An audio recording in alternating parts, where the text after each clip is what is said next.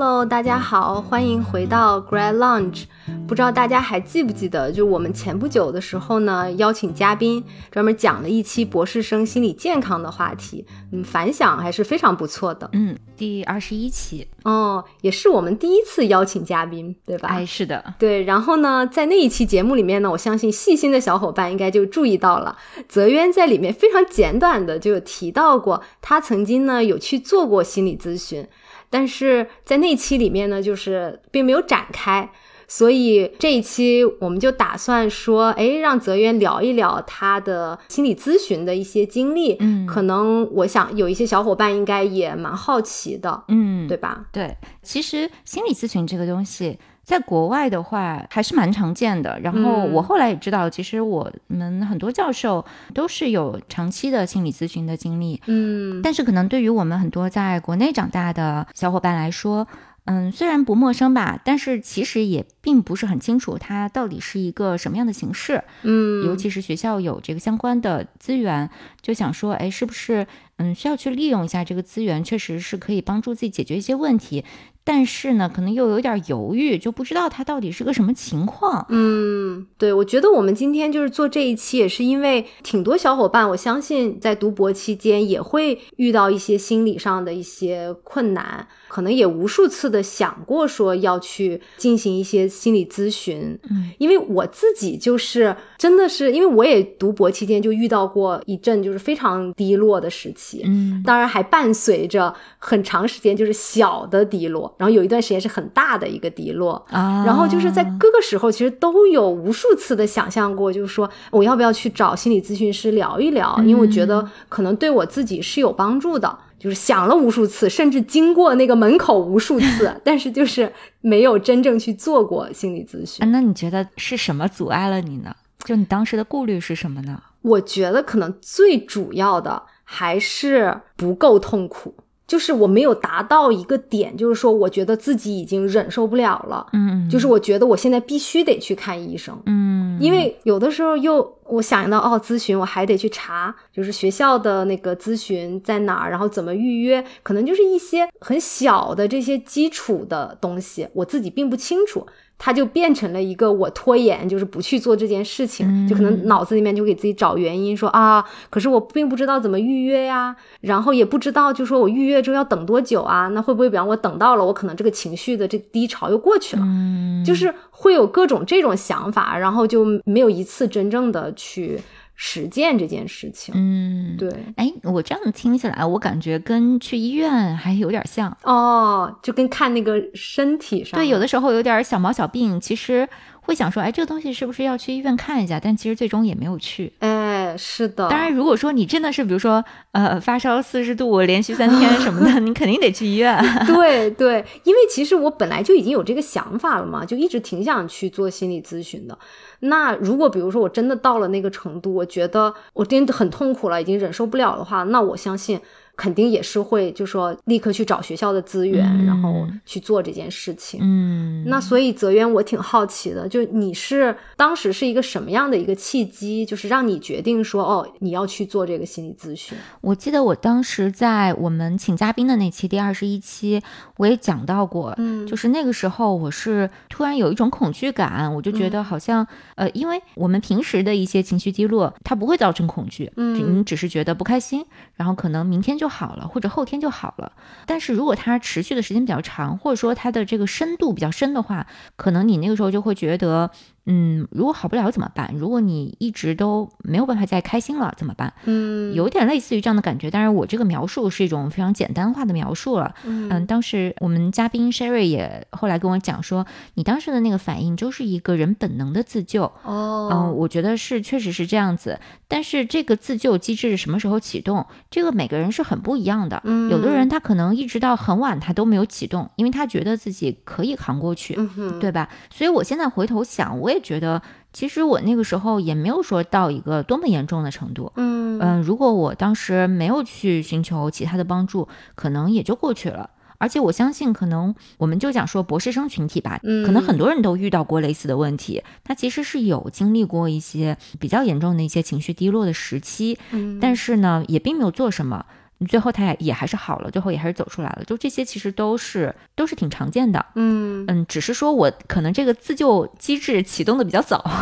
启动的比较及时。我那个时候就觉得不行，我得做点什么。嗯，然后我当时就想说，哎，要不去看看心理医生吧，反正也没看过。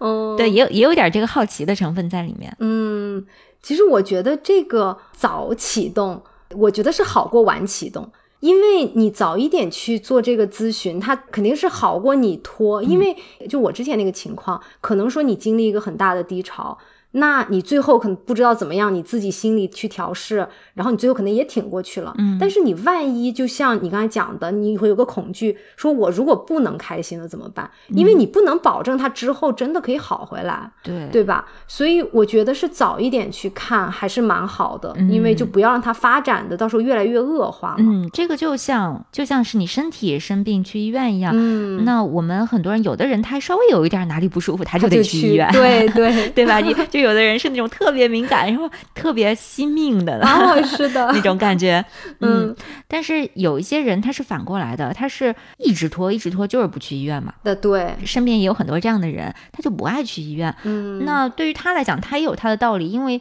以前他每次拖一拖，他也就好了。比如说咳嗽，一个月不好，两个月他也总好了。嗯，他也就觉得不需要去看医生。但是它也有可能就咳成肺炎了，这你不知道。对，所以我也是挺同意之恋讲的，你可能百分之八十甚至更高的一个概率是你拖一拖它就好了，没有什么问题。但是你保不齐它这个情况就恶化了。对，所以大家还是要发现问题的话，就及时去解决一下，是蛮好的。其实这个经历给我也有一个感触，就我深刻的感觉到，生活中遇到任何让你觉得不是特别顺心的点。就要去解决它，嗯嗯，只要是你能解决的，它又让你有点不爽，那我觉得就应该去采取行动解决它。嗯，我举个例子吧，这样说起来好像有点空。比如说我每次要写论文之前，我都特别的焦虑，嗯，那这个显然是我。觉得不开心的，这个是让我觉得不爽的一个点啊。这个点呢，显然也是它是完全在我的控制范围之内的。当然，写论文这件事情我不能控制，但是我自己是否焦虑这件事情我是可以控制的。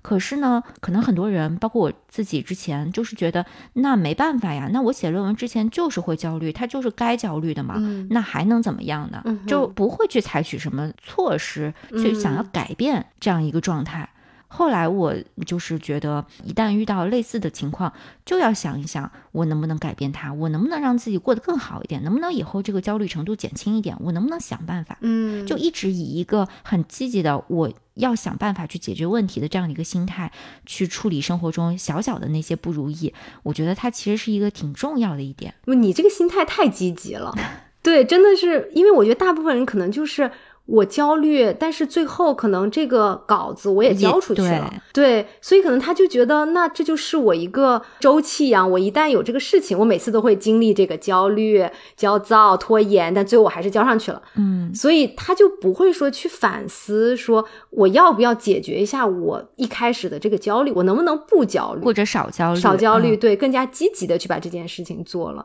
所以我觉得你这个状态是非常健康的。但我之前也不是这样的，我也是。后来慢慢体会到的哦，然后或者说是有意识的去督促自己去做的，嗯，因为我觉得其实我们很容易陷入一个惯性，就是好像默认的那个机制，就觉得好像生活就应该是这个样子的，就 是，对吧？就就应该是这么不幸的，那没有办 法。我还能做什么呢？那所有人都是这样的，那就只能这样，就好像比较容易陷入这样的一个境地。这个境地的话，其实，嗯，在我看来，虽然它有一定的道理，确实，因为每个人我们的力量是很有限的，但是是不是这个里面也多多少少有一些懒惰、逃避的成分在里面？就觉得好像，如果我告诉自己自己什么都做不了，那我就能够为自己的懒惰找一个合适的理由了。嗯，其实是你自己不想去付出努力去改变，或者说是害怕自己努力了也改变不了什么。嗯，是可能因为这些担忧，所以你就告诉自己说。其实我什么都做不了哦，这个我觉得联系到我们今天讲这个心理咨询嘛，我想可能有一些小伙伴就是阻止他们去进行心理咨询，可能也会有这方面的一个担忧，就是他觉得说我去做心理咨询，那咨询师可能也就是跟我聊聊天。也解决不了我的问题，他也不能帮我写论文，嗯，对吧？也不能帮我毕业。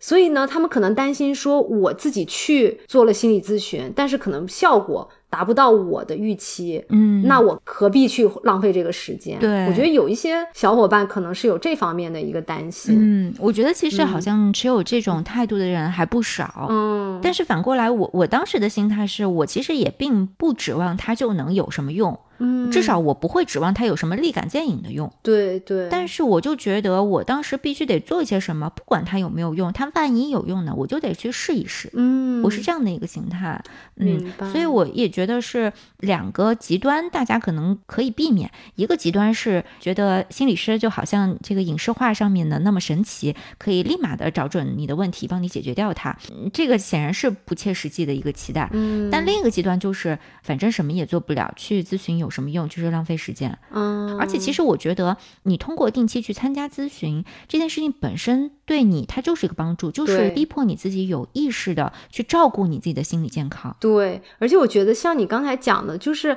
向心理咨询师咨询这个事情，它本身就是你一个积极心态的一个反应，嗯所以这个本身就是能给你的整个状态，就是带来一些非常积极的反馈，这样子。嗯，我觉得是这样的。嗯那大家可能想说，行，那我现在嗯确实有这样的想法，那我到底去哪里寻求这个资源呢？你觉得资源好找吗？我当时是用的是学校里面的这个机构，嗯嗯，之前我们在那个二十一期里面也讲到，至少美国大学它这方面的资源是比较丰富的。国内的话呢，嗯，Sherry 之前也觉得是说，确实还处在一个正在发展中的一个状态，嗯，可能人手啊各方面配置都不是很够。但是我记得那期 Sherry 也给大家提供了一些其他的渠道。那我就只能讲我自己的经历了。那当时我们学校就是美国的，它呢是有一个相当于是为学生的心理健康去提供帮助的这样的一个机构它叫做 Counseling and Consultation Service，、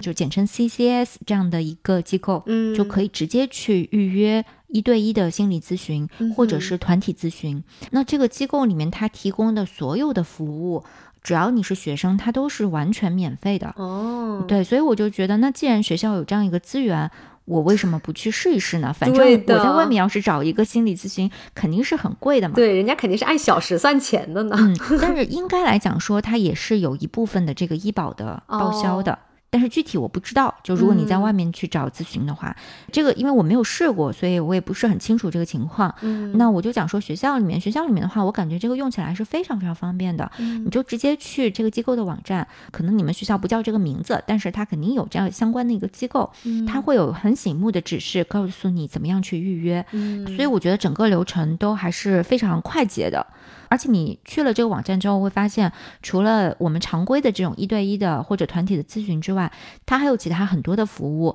可能有一些是你之前都没有想到的服务，你也可以去了解一下。嗯嗯，比如说，我记得当时它那个上面写是有那种十五到二十分钟的 walk in，就比如说你现在还没有说确定我必须得去约一个那种长期的一对一的咨询，那你可以直接去做一个这种短的、及时的一个 walk in，就是说你直接进去，其实相当于就是我去找心理师聊一下，嗯，这个就是一个一次性的东西。那还有一些跟心理健康相关的那种 workshop、那种嗯。讲座性质啊，或者是工作坊性质啊这样子的一些活动，它还会有一些那种测评、检测那种就 assessment，就比如说针对你是不是有 ADHD 啊，或者说是不是有哦什么 learning disorder 啊之类的。因为我们现在不是很多人都怀疑说自己哦是不是有成年 ADHD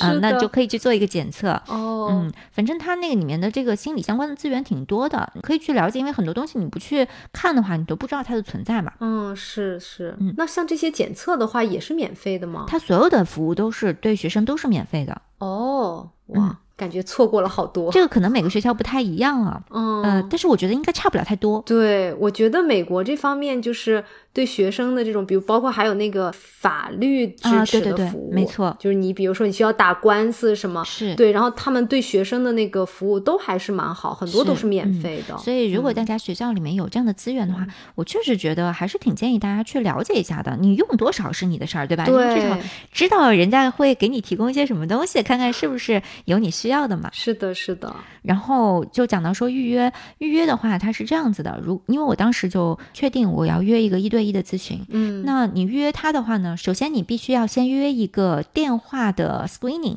哦，就是说他会去给你打一个电话，先了解一下你的基本情况。嗯这个呢，他的目的是先判断一下你现在处于一个什么样的情况，因为有的时候你自己觉得你要约这个，但其实不是，哦，就是其实，在专业人的角度来看，你可能已经需要这个紧急处理了。对对对吧嗯，这就有点像我们，比如说去医院，你先挂个号，然后他先给你初步问一问，对，先大概判断一下你要去哪个科，是大概是这个样子。嗯那这个里面最重要的一点就是，他会先去问你有没有这个伤害自己或者伤害他人的倾向。嗯，对这个的话是非常非常重要的。如果说你有这一方面的倾向的话，他会直接给你去做一个 emergency。哦嗯，包括说你如果自己，你也可以自己诊断一下。如果你比如说想到自杀，嗯不管你想的多细，你可能想的还不是很细，但是这些都算作这个 suicidal thoughts，、哦，或者是自我伤害，或者是伤害他人。嗯。就是如果你有这样的想法，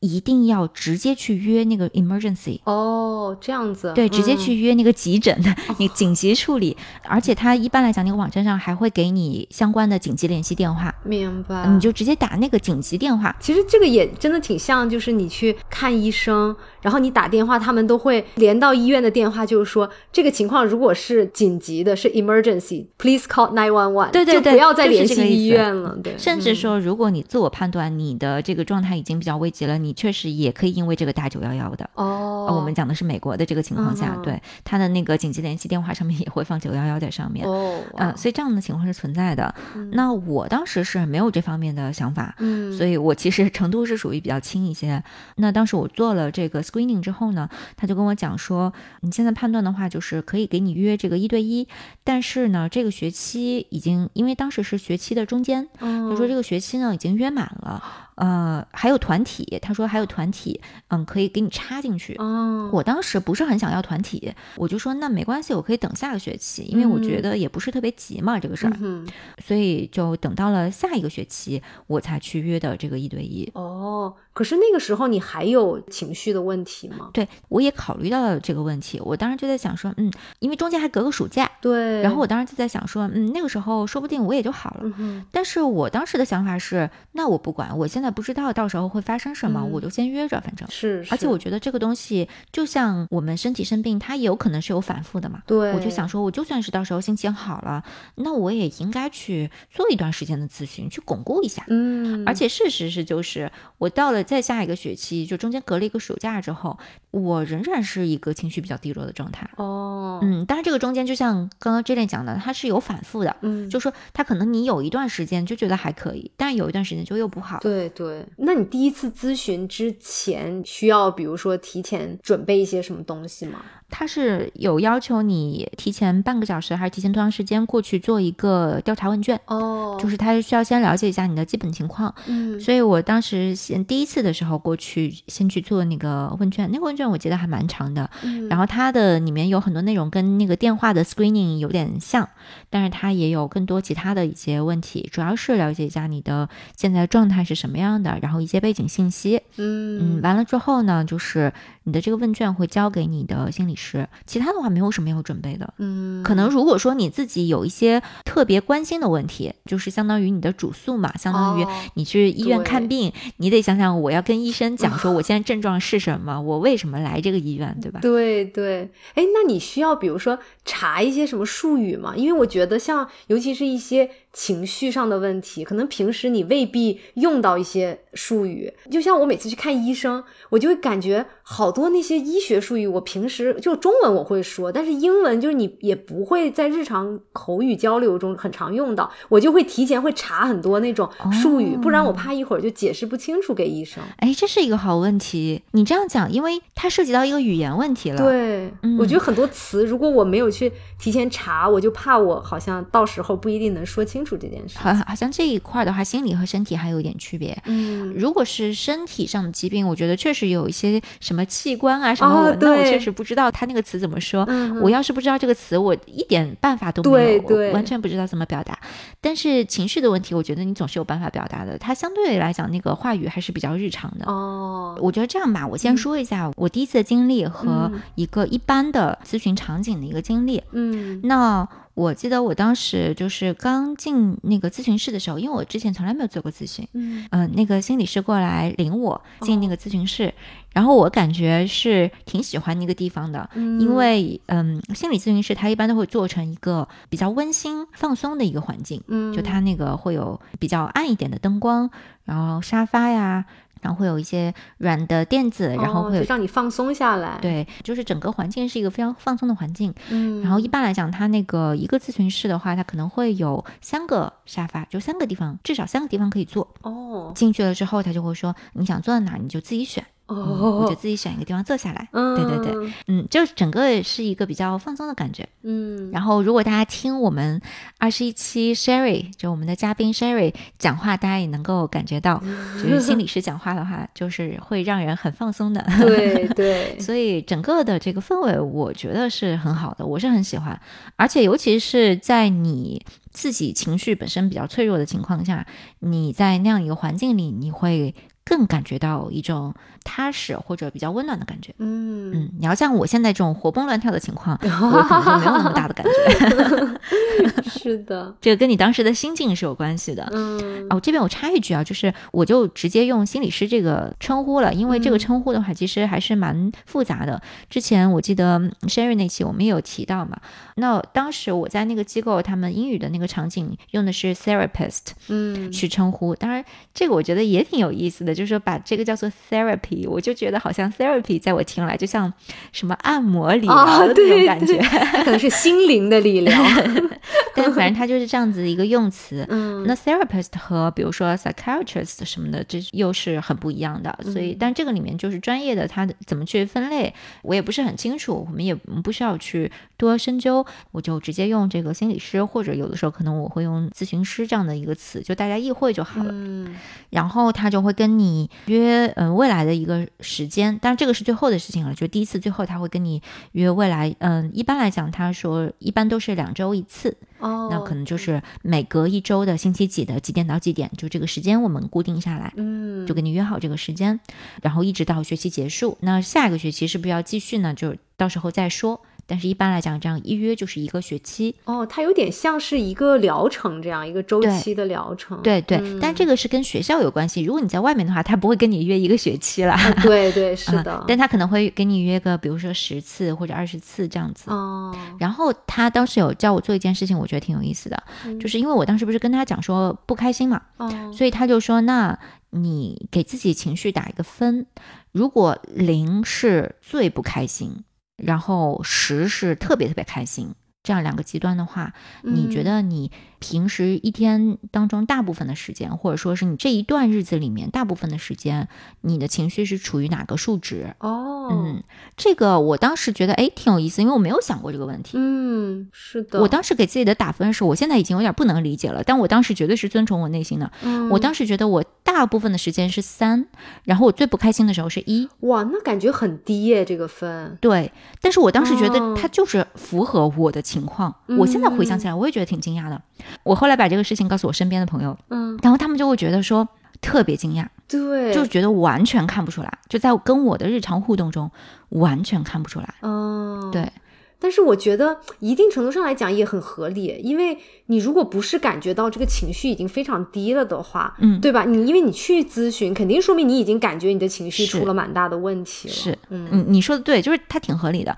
因为你如果打个是个五的话，你可能也不觉得自己需要去 咨询。是的，是的，嗯，而且我觉得别人感觉不到，我当时是知道别人感觉不到的，哦，因为我觉得我在跟别人互动的过程中，我反而会有一种补偿心态，嗯，我能意识到我在跟别人讲话的时候都变得更加情绪激昂了，哦，显得更加积极和开心了。不是，但是你是真正积极开心，还是说因为你不想在别人面前表现出你不开心，所以你会提着一点劲儿去？嗯没有那么复杂。哦，我不知道，就是我根本没有进行思考，它就是一个身体自然而然的反应。哦，我是看到了我的反应，我还挺惊讶的。哎，我怎么今天讲话显得那么开心？我觉得好奇怪呀。哦，啊，它自然就是这样一个反应。然后我后来想想，为什么呢？我为什么这么开心讲这个话的时候？后来我想想，可能这就是我身体的一个自我补偿。哦，这样子。因为我会有类似的情况，但是我会非常清楚的知道是我是很刻意的，因为我很不喜欢在别人面前就表现出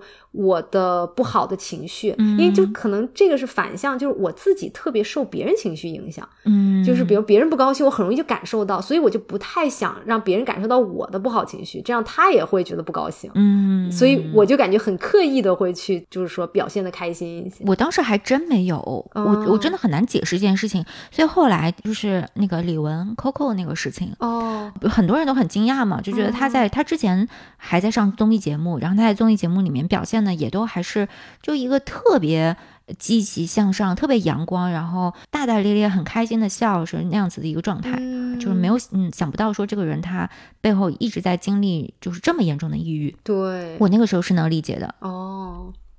嗯，不过真的好多抑郁的人，其实平时你还真是看不出来。对，对，所以就是他当时这个情绪打分，我还是有一个印象的。然后，嗯，最后结束的时候，就是我们这整个学期结束最后一次，他又让我打了一次分。哦，那个我当时已经打到六到七了。哦，哇，就发生了非常非常大的变化。对对对，我觉得心理咨询师的成就感应该也很大，就感觉这通过这个学期，你的情绪越来越好。对对对，那应该是的。然后，但是这个就讲到了刚刚。J i l 的那个问题，就说那他到底这个异常咨询里面发生了什么？嗯，他会问你什么问题呢？还是你会问他什么问题？对，那一般来讲就是异常咨询，至少我所经历的，因为这个肯定每个个案会很不一样嘛。嗯，至少我所经历的话呢，他是这样子的：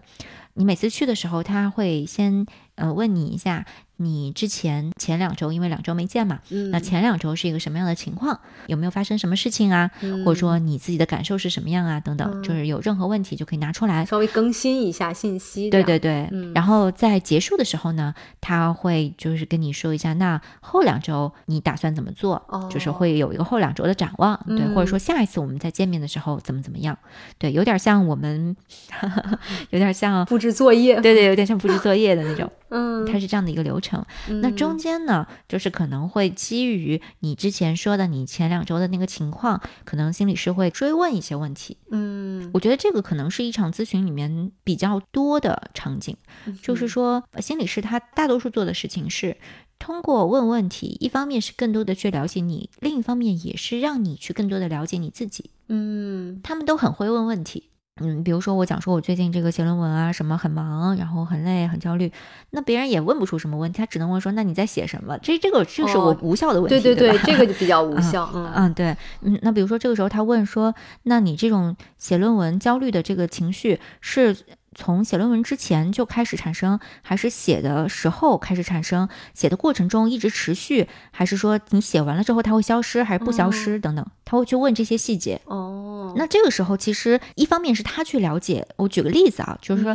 这个时候一方面是他去了解更多信息，另一方面呢，也是我觉得也是帮助你去认识你自己。这个时候你就会想，哎，我好像之前没有观察过，没有这么细的观察过我自己。是的，我只是感受到焦虑，但我没有观察的那么细去看我这个焦。焦虑的情绪是什么时候升起的？然后它持续了多久？然后是什么时候消失的？嗯，那这个的话，我觉得就是说，它其实是给我们自己提个醒，就是说下一次我再遇到这个情况，哎，我可以去观察一下。嗯，那事实上就是你最后对这个情绪的处理，肯定是建立在你对他有足够的了解的这个前提下。嗯，是的，了解了他之后，你才能知道你可以怎么做，或者有的时候甚至是你了解了之后，你就自然而然的知道你可以怎么去缓解它了。嗯，对。当我刚刚只是举一个例子，但是意思就是说，其实，在一场咨询里面，大多数时候是心理师去问问题，嗯，他去问问题，然后你去回答问题，或者说你可能回答不出来，那就回答不出来本身就是一个信息，嗯，然后呢，也可能说你回答了之后，他会再继续去追问，嗯所以他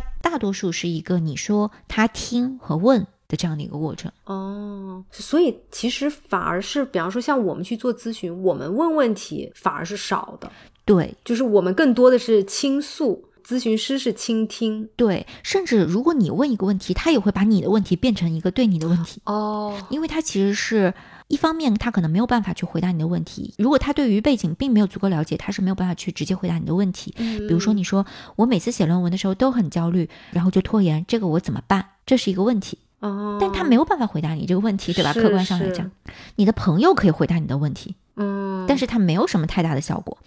但是心理师的话，他就不会去直接回答你这个问题，因为首先他对你的这个背景还不太了解，所以他必须得通过问问题的方式先去了解更多你的背景。那这个时候他就会反问你一句说：“那你这个拖延一般来讲是什么样的一个表现啊？什么？”他就会继续去问这个问题，去了解更多。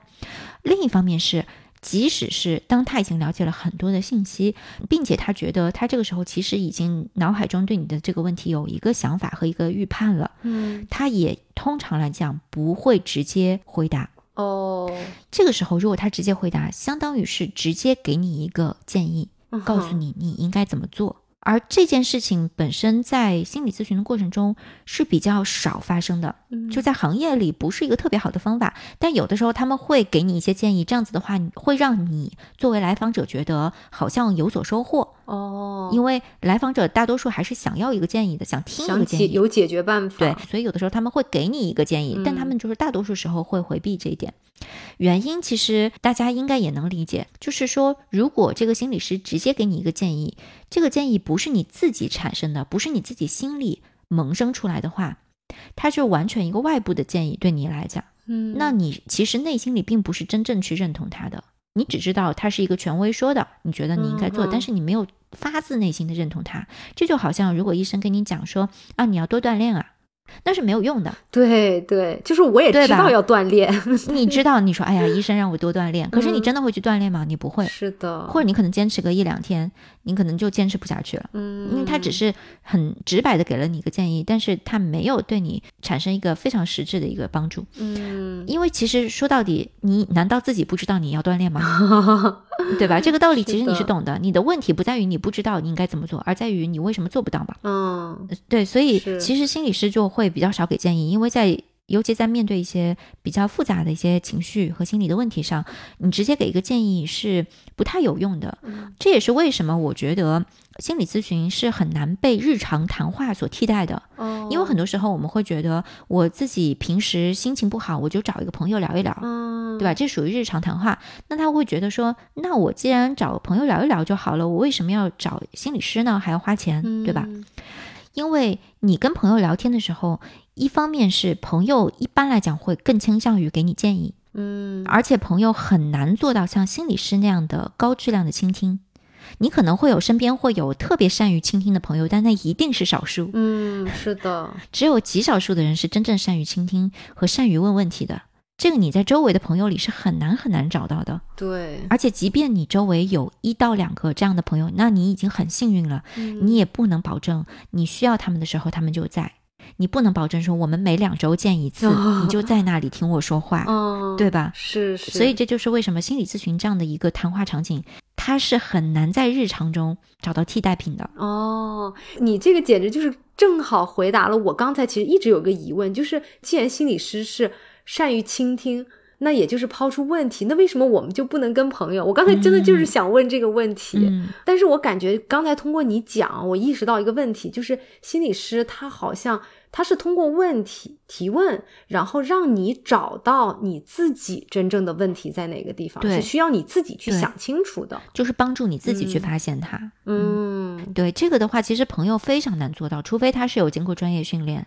否则他真的非常难做到。是的，当然，嗯、如果说你只是有一些烦恼想要倾诉，我觉得这个找朋友去聊一聊，这个显然是非常好的，嗯，总比就不跟人交流要好。对，但是如果说你确实是有一些重要的问题需要解决的话，这就是为什么朋友的聊天和倾听是不够的。嗯嗯，这是刚刚说的是一方面，它还有一个不够用的点，就是你跟朋友不是什么都能说的。哎，是的，当然，有的人嗯可能会觉得我跟心理师也不是什么都想说，但是你相对来讲，你的负担没有那么大。对，还有一个就是说，你跟心理师的这个关系会慢慢变化。嗯嗯、你可能一开始他对你来讲是个完全陌生的人，那你确实可能不不会说一开始就敞开心扉，但是你可能聊着聊着聊着，慢慢的他会有办法说让你慢慢的去信任他，对会，然后慢慢的去进入一些更深入的问题，更深层的你之前可能无论是你不太想说，还是已经被你的潜意识所压抑了的那部分的内容。嗯，那这些的话，就是显然是朋友。或者任何身边的人是做不到的，而且这也是为什么像在心理咨询这个行业里面，一般来讲是不太愿意去接，就作为心理师是不太愿意去接熟人作为他的客户，嗯，因为这个里面就有一个社会关系在那里了，他这个关系就不纯粹了，嗯，对，所以心理师是希望就是你们的关系就是在心理咨询这个过程中，对对对。没错，然后结束了之后，你们又变成陌生人。对对，因为只有这样子的话，这个人对你来讲，其实其实相当于我。其实我们去想一想，这个角色真的是除了心理师之外，没有任何人可以承担。除了我们，比如说在宗教场景里，那个牧师啊什么的，对吧？做告解那个可能有点像，但除此之外，在我们世俗的日日常人的生活中，你真的找不到任何一个角色。可以跟你完全没有社会上的任何瓜葛，嗯，然后你可以完全信任、敞开心扉，他可以对你没有任何的评价，嗯，就愿意听你说。你找不到任何这样一个角色。是的，因为我觉得朋友的话，就是像你说的，因为他有这个社会关系在，嗯，所以你不不可能说放心的讲任何的事情，嗯，你这样总是会担心别人可能会就 judge 你或者怎么样，觉得对你怎么会有这样的想法啊啥。而如果你想生活中，如果这个人他跟你没有什么生活。关系，那他凭什么要听你说话？真心的想要跟你一起去分析你、认识你，嗯，这是为什么？确实，所以就是说，整个一个咨询的场景的话，就是总结一下，嗯，我感觉像影视影视场景里面对咨询师的反应是跟现实里面不太一样的，因为影视场景它需要那个戏剧化的效果，它可能会让这个咨询师显得非常的神，嗯，就是能够一针见血的指出问题。但是现实中呢，其实在这个个行业里面，至少。大多数的流派吧，嗯，他是不会做这样的事情的。他即便有这样的洞见，他也不会说直接把问题给你指出来，因为那样子的话，其实对于你的帮助没有那么大。嗯，你可能当时以为你的钱花的值了，你当时以为说哦，对，你说的对，但是他其实对你长期的那个成效、那个效果是不见得好的。对，只是让你短期的感觉到哦，我好像得到了一个结论。对对，但是并不有利于你长期的一个发展去改善它。对，而且这样子的话，它其实也。没有办法培养你自我认知的一个能力，哦，因为你会觉得我只要把问题告诉你，你就会给我答案，那我自己就没有必要去再探索自我了呀，嗯，就自我不成长了，对对对，但是你只有这个能力发展起来了，你才能解决自己的问题，嗯，是的，所以你觉得就是心理咨询更重要的是一个长期的。一个效果，就是说它不是短期帮你立刻找到说你到底是个什么问题，对，而是慢慢的在培养你，让你去发现自己的问题。对对对，所以这也是我觉得可能有的人会说啊，好像心理咨询没什么用，那可能是因为他只去尝试了一两次，然后他觉得好像没有解决自己的问题。哦，那他确实不能解决你的问题，它不是一个立竿见影的事情。嗯，但是还有一个呢，就是说，如果你自己的自我分析能力已经非常强了。那说不定这个心理咨询你确实可能会觉得它没有什么用，尤其是如果这个咨询师的经验还不是很丰富的话。哦，那可能你对自己的自我分析能力是强过他对你的分析能力的。嗯，那你可能会觉得确实没有什么用。对，因为你已经会自己给自己提问题。对对对，吧？嗯，当然这个的话，就是可能我们生活中这样子的人还是比较少的，大部分人对自己的认知能力没有那么强。嗯，那所以就是你这一个学期做完之后，其实因为效果很好嘛。那所以你之后的那个学期你就没有继续进行心理咨询了，是吗？啊，其实不是的，其实我后来下一个学期又做了一个团体哦，因为我当时是很明确的觉得我应该是不需要一对一了哦，对我觉得人是会有感觉的，嗯，当你需要和不需要的时候，嗯，是的，我那个时候就感觉我基本上已经可以掌控我的生活了，所以我感觉嗯已经不需要一对一，嗯，但是我又有点担心，所以我就想说我还是在巩固一个疗程 啊。然后那个时候我就想说，我做个团体。对，那我能理解，就是你说你觉得没有必要一对一，因为你可能没有那么多的问题嘛。但是为什么你会想去做团体呢？因为我其实一直对团体咨询就是有一种觉得不太能理解的点，就是多了很多其他人，然后那些人我还不认识，然后我还要在他们面前说我这么隐私的事情，我就觉得，嗯。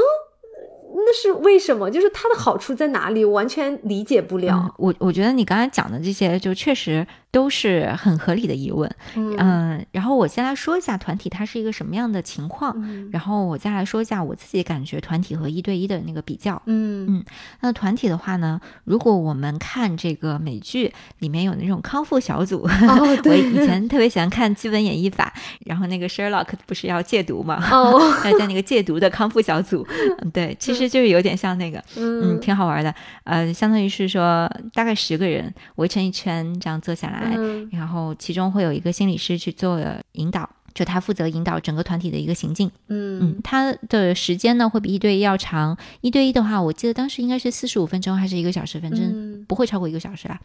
嗯，团体的话，我印象中应该是一个一个半小时还是两个小时，反正差不多是这样一个时长。哦，他毕竟人多嘛。对对对，嗯然后呢，他也是一开始大家先可以随意的说一说前两个星期有什么想要提出来的，哦，就可能大家会轮流讲一讲，你也可以选择不讲。呃，完了之后呢，就是因为可能有的人抛出一个问题，另一个人可能就想说，哎，你说这个我也想到什么什么，哦有点像聊天一样的。嗯那在这个过程中呢，心理师他所做的事情就是一个控制局面和引导话题的一个哦工作。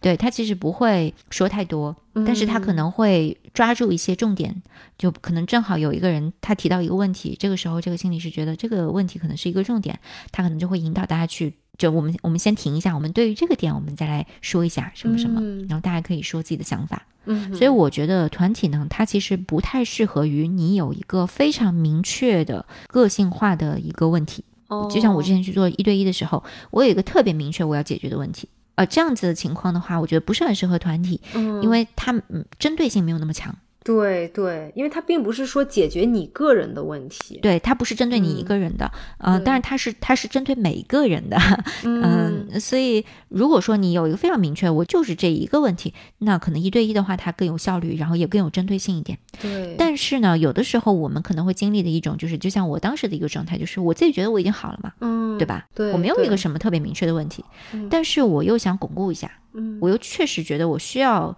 继续的一些支持，我需要每一两个星期我就知道这个地方我是能靠得住的。如果我在生活中遇到任何问题，我可以在这个团体咨询上去说出来，嗯，我就我我是有一个有一个抓手的，对对，嗯，这个是我当时是需要的，呃，我也需要一个社会支持，嗯，我也需要看看大家都在经历什么。对，所以那些我觉得是当时在当时的状态下对我是有帮助的，嗯，所以我个人的体验是，我觉得团体可能更适合于你的问题比较轻嗯。或者比较模糊、不太明确这样的一个情景。明白，嗯那它的好处的话呢，就是说它有一个比较强的社会性，你自己觉得不是孤单的，嗯，然后你可以从每个人身上都说不定会有一些收获。对，也有点像我们之前说的那个写作小组，对对对，对吧？因为你不要觉得自己是孤军奋战，嗯。就是还是要找到一些就是共同的一个小团体，让你觉得自己是有队友的那种感觉，然后大家可能一起会面对一些共同的问题，然后一起去解决这样子。嗯，是的，是的，嗯、还有一个问题呢，就是刚刚之前讲的隐私问题。嗯，隐私问题的话呢，取决于你自己的这个隐私程度。哦如果说你这个隐私程度非常高，就这件事情你绝对不能让任何人知道的话，嗯你就一定要选择一对一。一对一的话呢，你的心理师是可以保证你完全的隐私，就是你所说的任何的事情不会走出这个咨询室，除非你有伤害自己或者伤害他人的倾向，嗯，就只有这一个是例外。如果你有这个倾向的话，他是一定要上报的，这个大家也要知道，这个不可能给你保护隐私，说不要说，这是嗯肯定要说的。是是，但除此之外的话，嗯、你所有的说的东西，他不会走出这个咨询室，这是你可以信任对方的这个专业性的。嗯，但是在团体里呢，我们会有一个规定，就是说这个是一开始大家全都要讲好，说我们这个团体里面讨论的、说起的任何的事情，我们都不能跟身边的朋友说，不能说我去参加这个团体咨询，然后我们那个里面谁谁谁讲什么什么，就这个是不可以说的。哦，你如果说是要说的话呢，你可以很泛泛的讲。但是你不可以讲说谁谁谁怎么怎么样，就不能指名道姓这样。对对对，嗯但是大家也知道，你对于你团体里面的同伴的信任度和你对于一个专业心理师的信任度肯定是不一样的。对，是的，对，吧？嗯，就是虽然说我们也都相信说大家基本上还是会遵守这个规定，嗯，但是这个是不能保证的，所以这个取决于你对于这个隐私的这个要求有多高了。嗯，我觉得这个跟你的问题的这个严重程度，它都是有关联的。你如果问题比较轻，那你相对来讲可能对于隐私这个要求也比较轻，嗯，就是没有那么大所谓啦。对对嗯，是这样子一个情况，可能团体的话会比较适合一点。对，那你其实那个时候选择团体就挺合适的，嗯，对，因为因为你的症状已经变得很轻，嗯然后你只是就说需要一个固定的时间，然后每周去巩固一下这样子。嗯对，嗯，就我们之前就是请 Sherry 的那一期里面，不是讲到，就如果比如说在心理咨询当中遇到一些比较严重的情况，可能还要涉及到一些药物的介入嘛。嗯那你在这个咨询的过程中，有没有说心理师会跟你提到说，哦，你可能是需要要吃药的这个程度，还是怎么样？嗯有遇到过吗？这个问题其实是这样子的，我觉得我不知道啊，就是可能有一些小伙伴会比较担心，因为他不想吃药，呃，出于任何的原因，嗯嗯，所以呢，他就觉得我不要去，我去了，万一人家叫我吃药怎么办？哦，可能会有一个这样子的顾虑。嗯我记得之前 Sherry 那期我们可能有带到一点，就是说像 therapist，就是我们讲的这种心理咨询师，他们通常是没有处方权的，哦，除非像你像 Sherry，他是精神科医生，同时做咨询，那他是有处方权的。哦这样子，嗯，嗯。对。那但是呢，如果你去咨询，然后呢，这个心理师他判断你现在的情况可能需要吃药了，他就会跟你提出来，并且会给你去联系有处方权的医生去给你开药，他自己没有办法给你开。哦这样嗯子，，他是这样的一个嗯。情况，对，所以当时我去第一次做咨询的时候，嗯，他当时会问我一些背景的问题，那背景问题里面，其中就包括一个你对于药物是不是有抗拒，嗯。这个也是属于一个常规问题，只是我当时听起来我觉得挺奇怪的，就是我就觉得啊，什么意思？是说我要吃药吗？就是我对会我说你觉得我要吃药吗？他说这个还不好说，然后你就过去了。哦，你就说你不好说，所以我这边也也不好说，，对，对对对，嗯，但是他会作为一个常规问题来提出。那哦正好说到药物这件事情，其实后来我也有跟专业人士做过一些了解。那其实我觉得还是大家相信医生，嗯因为我当时呢，并没有给我诊断说我有什么焦虑症啊、抑郁症啊什么这些都没有，就他没有给我任何的诊断，他只是说根据我现在的这个问卷的这个情况呢，我是有一定程度的这个抑郁的情绪，然后有哦经历一定程度的焦虑的情绪这样子。嗯所以呢，这个情况本身我可能也是属于一个轻症的情况。嗯，但是如果说他给你一个诊断，就是说你现在是，比如说我们所谓重度抑郁，其实就是我们所说的抑郁症。嗯那这个情况的话，其实它是跟你大脑里的那个激素相关的。嗯这个具体的这个名词我就不太记得了，什么五羟色胺啊，什么什么东西的。太专然后业了，对，跟你的这个分泌的激素有关系。你分泌你某一些激素分泌少了，它自然你就会得这个病。哦，这个时候最有效的方法就确实就是药物，嗯，它就把你的这个激素提上去，你就好了。哦，它其实就很简单，对。但是呢，它的问题就是它是嗯、治标不治本的嘛，嗯就是说它可以把你当时的这个激素给你平衡好。大家吃了药之后见效都很快，嗯但是嗯，最好的话就是说，如果你再辅佐一些心理咨询，能把你本质上的这个我们之前讲自我认知、自我分析能力提高，对于情绪的处理的能力提高，那整个一个综合的身心健康这个水平就会更高一些。嗯，所以吃药这个事儿，我觉得大家也不要说把它就是想的那么可怕，其实它也没有，它就是一个很简单的一个治疗手段。嗯而且我有听说很多专业人士吧，就是说他对于药物的感觉是，如果你的这个情况已经有一定的苗头，就有一点严重了的话，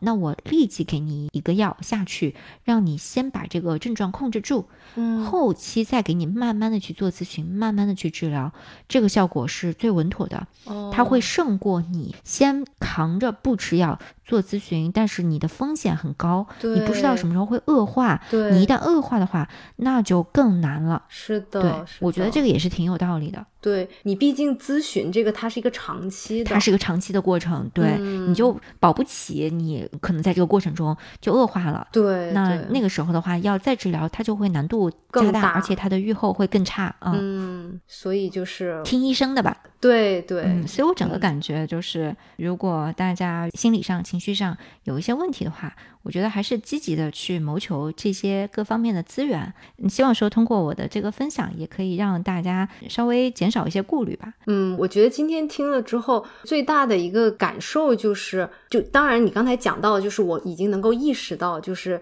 心理师在整个过程之中，他其实对你的那个帮助是等于帮助你个人成长，然后去分析你自己，然后另外是你自己本身做出要去找心理师咨询的这个动作，嗯本身就是一种非常积极的态度。因为我们都知道，就说我们身体会生病，但是很多时候我们比较忽略是自己心理上的，就总觉得哦，那我们就是会有情绪，就是会有不高兴的时候，所以有的时候就会不重视它。嗯你应该重视你的心理，像重视你的身体一样。那去找心理医生，就像你去看病找医生一样。嗯，。对，而且宜早不宜迟。我觉得对于情绪的认知，对于所有人来讲，它都是一个逐步成长，然后不断进步的一个过程，都会是一个需要去一直培养的一个能力。嗯它对于提升人的幸福感和整个生活的这个质量，真的是非常非常有帮助的。嗯嗯是更多的关爱自己。是的，没错没错。那我们这一期嗯就先聊到这里吧。嗯，好的，那我们就下周四不见不散，嗯，拜拜。